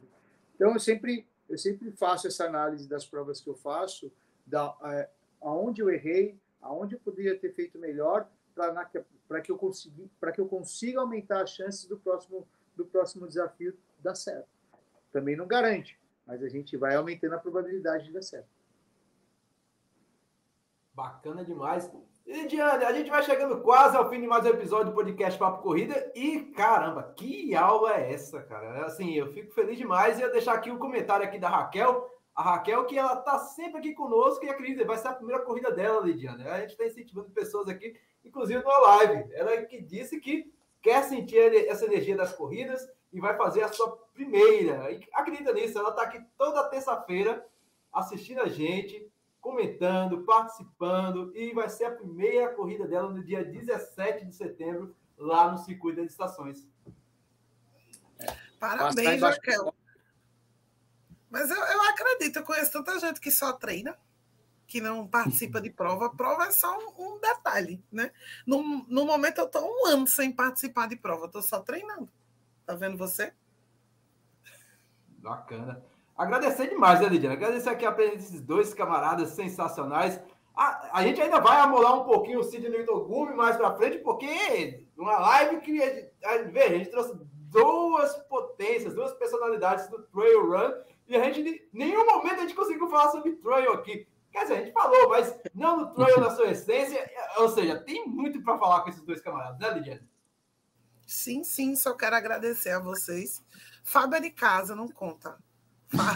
Fábio já tem a copa da chave. É, a gente vai. É, que seja bem-vindo e volte. Gosto muito do, do teu perfil, dos teus ensinamentos. Espero que meu amigo também aprenda um pouco, como eu aprendo. Siga, ouça, revise, porque é, a corrida está aí para ensinar. Agora seria mais fácil a gente aprendesse a, ouvindo os outros e não cometendo o mesmo erro, né? É o que eu acho muito engraçado. A gente vê, escuta a narração inteira e faz igual. Aí faz, eita, deu errado comigo também. Aí eu só viro e faço, jura? Ô, Lidiane, eu vou, eu vou prestar mais atenção no perfil do Washington. Aí na próxima eu falo assim: o que eu aprendi com o treino, essa é quem me ensinou foi o Washington. Ele fez isso. Eu, quando comecei a ver o projeto da 365, é, eu pensei que 365 é muita coisa, porque eu vi aleatório, né? Um de 360, dois. Eu disse, sério que tem 360? Mas se for bancar assim, 360 vezes que eu me machuquei e fiz errado, o Austin faz. Tranquilamente um ano inteiro de. Eu acho que soma 365 quedas, não soma, não. Um ano bissexto ainda. Nossa Senhora. Eu acho que soma. Eu, eu, logo na primeira, na primeira etapa da Tron, antes de largar, eu, eu, eu ia falar disso, Washington. Você Essa caiu na largada, cara. Antes de largar, né? Ele largou e o, e, o, e o apresentador fez. Mas já, Washington? Já caiu, rapaz? nem tinha, nem, passou nem, ainda estava no, no ladrilho. Não chegou nem na terra. Ah, queda é comigo mesmo, cara. Já, já caí de várias formas. Amanhã, e... amanhã o 248 vai falar assim: o que eu aprendi com o treino é que tem atletas que precisam andar de rodinha.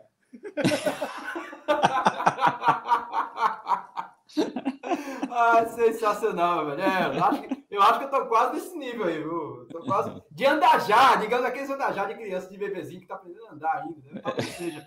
Separa aí para Bananeira, dia 30 de setembro, viu, Fábio? Muitíssimo obrigado pela sua presença, pela sua história de vida aqui. Ah, meu amigo, você é um super-herói. Ah, meu amigo, eu que agradeço, cara. Uma super live, muitos ensinamentos, pessoas especiais.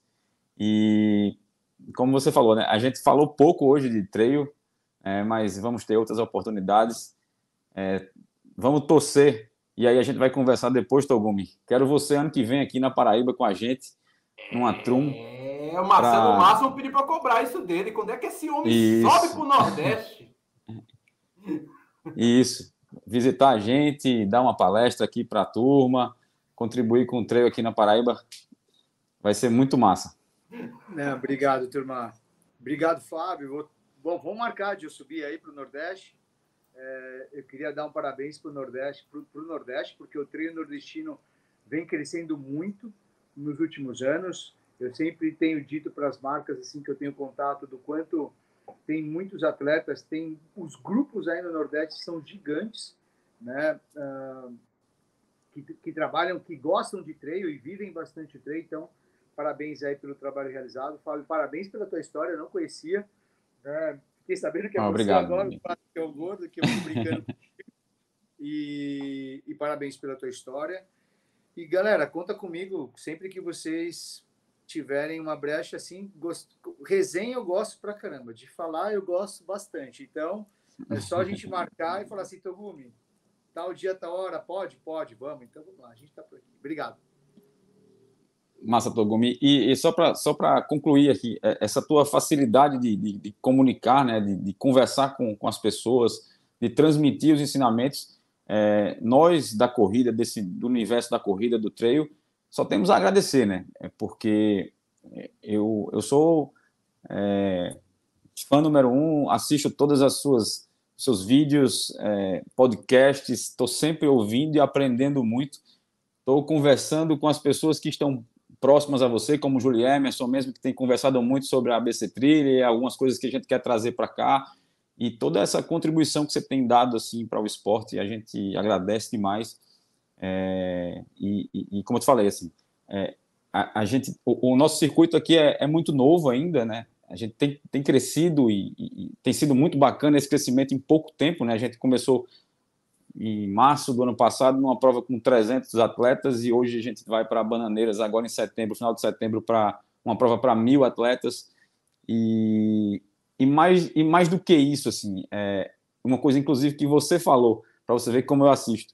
É, você falou assim, é uma coisa muito interessante. É, uma prova, é, você não pode medir o crescimento da prova pelo número de atletas, e sim pelo que ela oferece, pelo, pela quantidade de dias que você vai fazer o atleta é, estar presente ali na cidade, é, as ações que você vai fazer. E a gente tem se preocupado muito com isso, né? É, é muito mais do que aquele momento ali da corrida, né? É, é, é um evento que tem que ser, que oferecer muito mais coisas, tem que ser um evento completo. E a gente tem trabalhado para isso. Agora em Bananeiras a gente vai Aí dando um, um, um, um spoiler, Washington, aqui para vocês. Agora, de maneira, na sexta-feira a gente vai ter uma palestra do Plauto Holanda, que foi o primeiro nordestino a participar lá da, da UTMB. Então vamos falar sobre, sobre trail, vamos trazer conhecimento para a galera. E, e uma coisa que a gente tem feito muito aqui, Togumi, que eu também aprendi com você, é trazer a galera que corre, não é se comunicar só com a galera da trilha, né? É, é trazer a galera do asfalto para a trilha, né?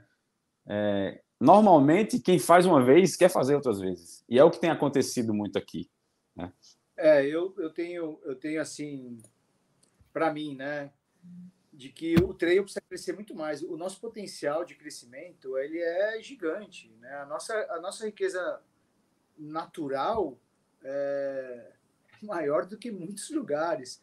E a gente tem prova, a gente pode ter prova de trail de tudo que é tipo de característica, de alta montanha, passa quatro, de dunas aí no Nordeste, ah, de praias, de florestas, de cerrado, enfim, né? Eu tive aí nos Matões Mirantes, tive na Chapada dos Guimarães, já tive na Chapada da Diamantina, tive em alguns lugares lá no sul, enfim.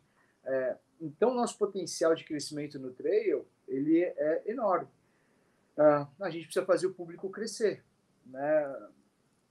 A gente vai pegar hoje as principais provas Ultra, Ultra Trail agora em Paraty, né? Vai ter 4 mil atletas uh, lá em Paraty. Vamos nos encontrar lá. É, vai ser a maior prova do Brasil, né, de, em número uhum. de, de, de, inscritos. Um, mas eu, é aquela, é aquela pergunta que eu já faço, né, Fábio? É, qual prova no Brasil a gente tiraria férias para participar? Né? Porque o dia que algum organizador me convencer a tirar sete dias das minhas férias, que eu só tenho né, quatro semanas por ano, eu tirar uma semana das minhas férias para participar de um evento, é porque esse evento está muito bom ele está muito legal. Né? Isso não está ligado a ter 10 mil atletas, 5 mil atletas ou mil atletas. Tem a ver com a experiência, o desafio, um monte de coisa que está envolvida. Porque quando a gente vai competir no Patagonia Run, lá em San Martin Los Andes, ou vai para Chamonix, a gente tira férias. Né? Uhum. Uh, eu tenho que tirar férias para participar dessas provas. Então, e, se, e tem provas lá fora que eu não tiraria férias para participar. Então, é, como, é difícil resolver isso, mas se o organizador focar nisso, de que a experiência do todo convence as pessoas de, opa, ao invés de eu chegar na sexta para retirar o kit, competir no sábado, pegar a medalha domingo e ir embora, e ele me convence a chegar na quinta-feira, ou ele me convence a chegar na quarta-feira, aí o evento está ficando grandioso, a experiência está ficando é, interessante. E aí é isso, porque e aí o outro lado, quando a gente fala de trail para quem e é um outro desafio de falar de trail para quem não é do trail, porque uhum. é para quem é do trail eu tenho uma certa proximidade, mas e para trazer mais gente, né? A gente tem dois, dois grandes dois grandes blocos de novos participantes de trail, são os corredores de rua e são as crianças, né? Uh, hoje o que é mais fácil da gente trazer para o público crescer, para o mercado do trail crescer é a galera de rua. Se a gente trouxer, eu brinco que se nós trouxermos uh, ah, 2% dos corredores de rua para o trail, 1% não gostar, fica só 1%, o trail vai dobrar de tamanho. Né? E está ali, está pronto. Só que os, muitos organizadores ficam me disputando. Né? Eu que já sou praticante. Ah, Togumi, ó, vem aqui que o meu kit é meu e tal. Mas poucos organizadores estão olhando para quem está na rua. Daí ficam fazendo provas muito difíceis e provas difíceis não atrai quem vai fazer pela primeira vez, que nem nossa amiga que estava aqui. Uma prova só de sair das, da, da rua e por uma estrada de terra com subidas e descidas já é um mega desafio e, e é uma via de acesso.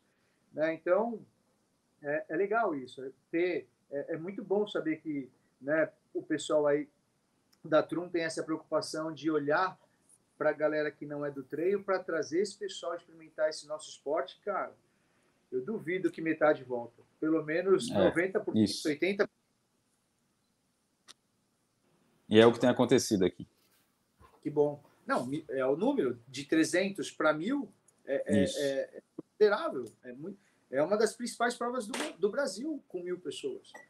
Mas são poucas provas no Brasil que tem mil pessoas. Eu acho que teve Desafio das Serras aí no Rio Grande do Norte, que teve 1.500, eu acho que há dois anos atrás, se eu não me engano. Durante a pandemia, isso. foi a etapa de Bananeiras. Bananeiras também, isso. Bananeiras. Foi Bananeiras. Inclusive, ah, esgotou com semanas. Abriu e esgotou. Por... Isso. Então, e aí que eu tenho conhecimento, me desculpe os outros organizadores que eu talvez não tenha informação, mas a Ultramacho no Mato Grosso, que também uh, em algumas etapas, na Sentapua, por exemplo, a Rita lá consegue colocar mais de mil pessoas, 1.200 pessoas no Mato uhum. Grosso. Uhum. Uh, em Domitibaú, que esse ano teve 1.600, La Mission, que teve 2.600, e agora o TMB, que terão 4.000. Então, assim, se coloca entre as principais provas é, em número de inscritos do Brasil. Isso, e, e, e eu estou falando isso que é de verdade. Um dos maiores uh, públicos que vem crescendo uh, no trail é o, Nordeste, é, é, é, o, é o pessoal do Nordeste.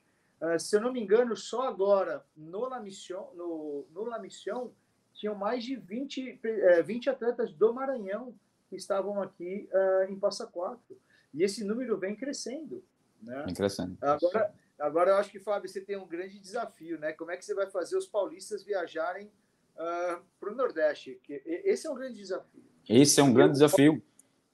Concordo plenamente. E é, e é algo que eu tenho falado muito sobre isso aqui, Togo. Eu falo da mesma forma que a gente vai fazer prova lá, eu quero fazer com que as pessoas do Sudeste, do Sul, venham fazer prova aqui.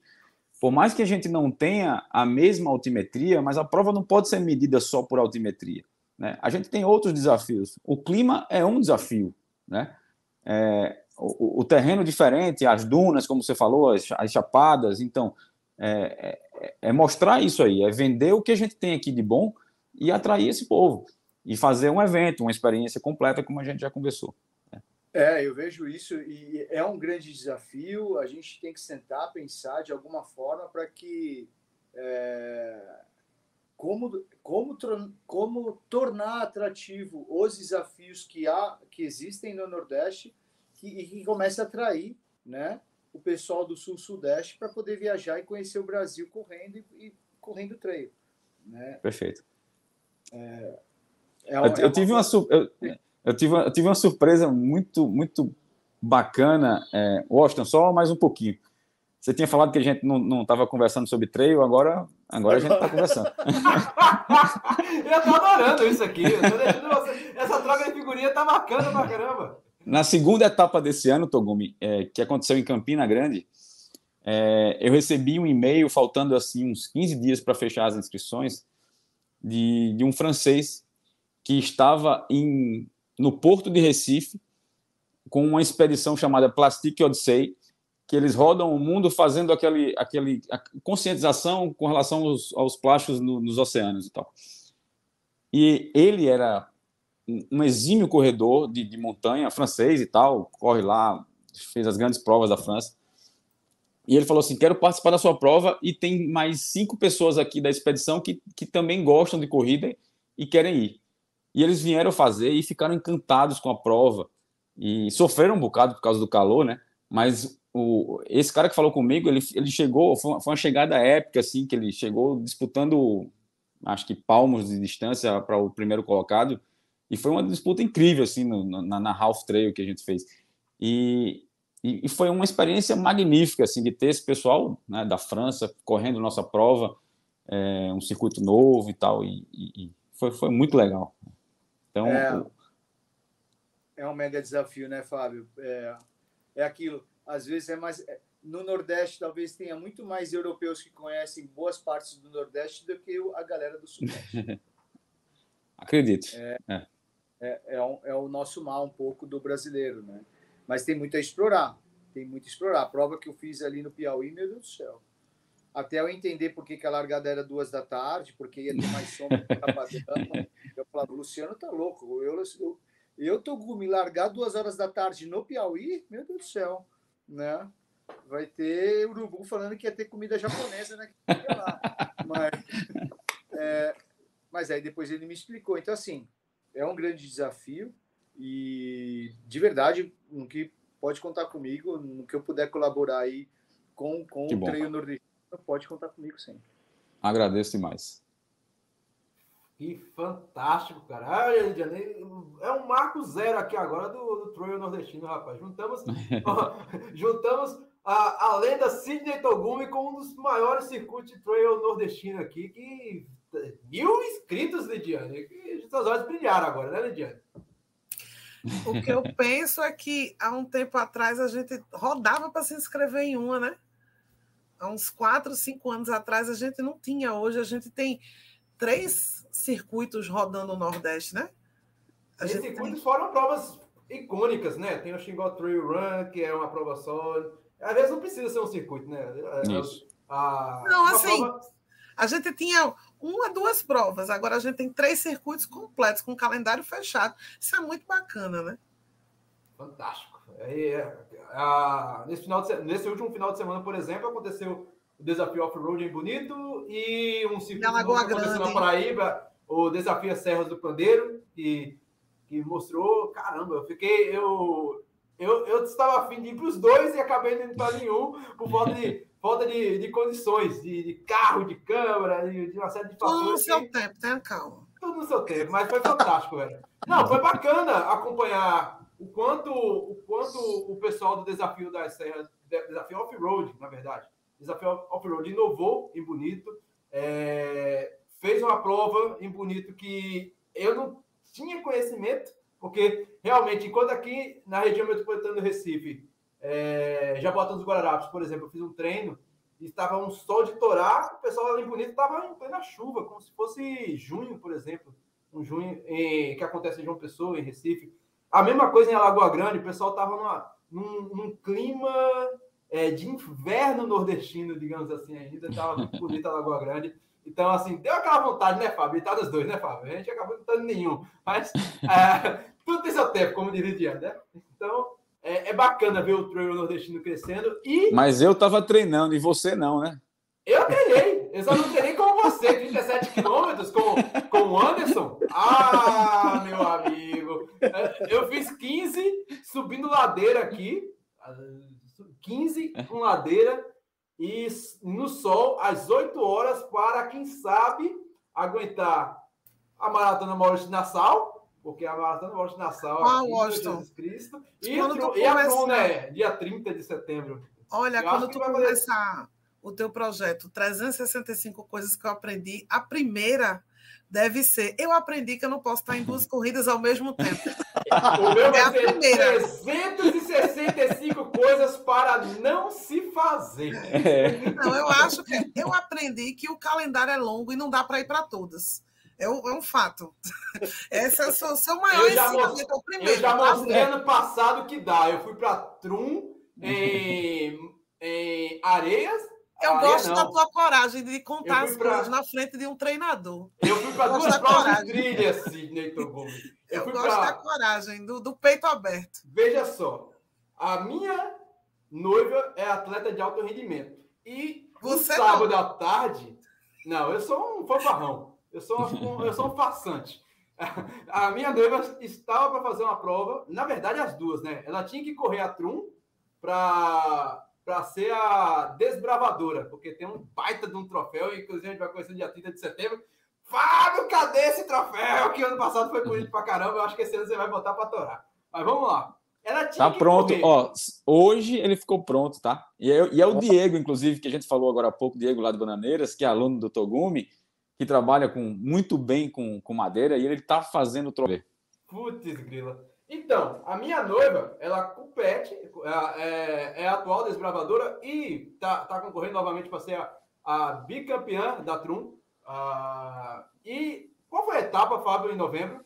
Eu estou tentando lembrar aqui, não foi areia, não, não foi sapé. Não, não Belém. Foi Mamanguape, Belém, foi Belém. Belém, Belém Caramba, perto de Guarabira. Belém, perto de Guarabira. E a Prova dura, né? Dura que, e caceteira, viu? E o sol de torar. E sábado à tarde, em Pernambuco, na tinha cidade outra de trail. tinha outra trail. E era somente da equipe da minha noiva, que, que organizou a corrida dentro de uma usina chamada Usina Petribu, é a usina mais antiga do Nordeste.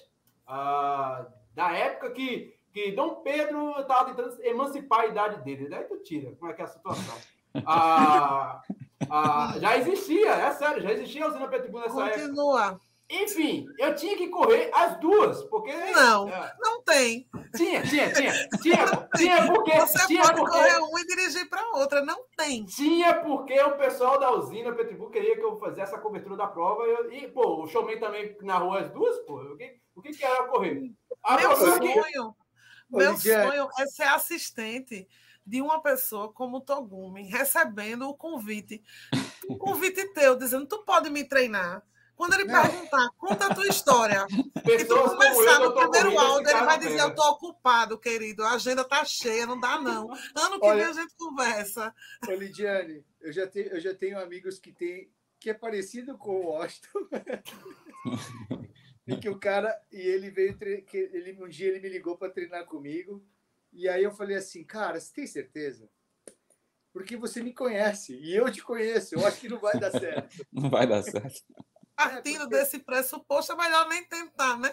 porque eu, eu corto prova. Não que eu sou que eu- não vou decidir nada, mas eu falo, essa não, essa não, essa não. E aí durou uma semana.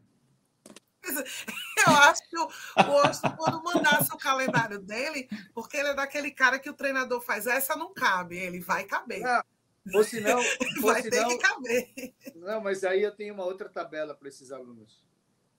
A tabela de vendo? preço é diferente para esse tipo de aluno. Nossa Senhora. Ah, Sidney Togumi. Cara, a gente, a gente vai ter você aqui de volta para complementar esse papo, porque esse papo tá muito interessante. Eu acredito que vai ser depois da Trail Run Series Bananeiras, para a gente fazer aí esse, esse, esse balanço de como foi esse circuito que cresceu paulatinamente, não só em tamanho, como todo mundo quer crescer, mas em qualidade, em, em assim, em carinho, né? Porque, pô, fantástico, velho. A gente vai falar mais sobre isso. E agradecer demais a sua presença. A gente conta mais com você aqui. E muito obrigado, muito obrigado pela sua presença, Sidney Togumi. Foi, foi, Obrigado, fantástico. Obrigado. Obrigado eu. Obrigado eu pelo convite. E eu de novo. Sempre que precisar, tiver uma brecha para a gente con- conversar, pode contar comigo. E Fábio, se prepara aí, Fábio. Fábio, se prepara que dia 30 tá chegando. A gente já sabe o local onde é que vai ser a largada. Eu já, inclusive, inclusive já, já, já dei uns Google Maps aqui para ver como é que vai ser a, a minha logística. Tá fantástico, cara. O local é bem central, fantástico. A gente já tá aí de olho para fechar essa com chave de ouro para fazer 8 barra 8, viu? Vamos lá, espero você, Lid, espero todo mundo lá na Trum com a gente. Amanhã a gente vai divulgar a foto da medalha. Na quinta, a gente divulga o troféu do, do ranking, né, do desbravador. E tem um bocado de novidade daqui para frente aí para a gente divulgar. O Fábio, é essa foto que o Diego mandou para mim, será? É Será? brincadeira.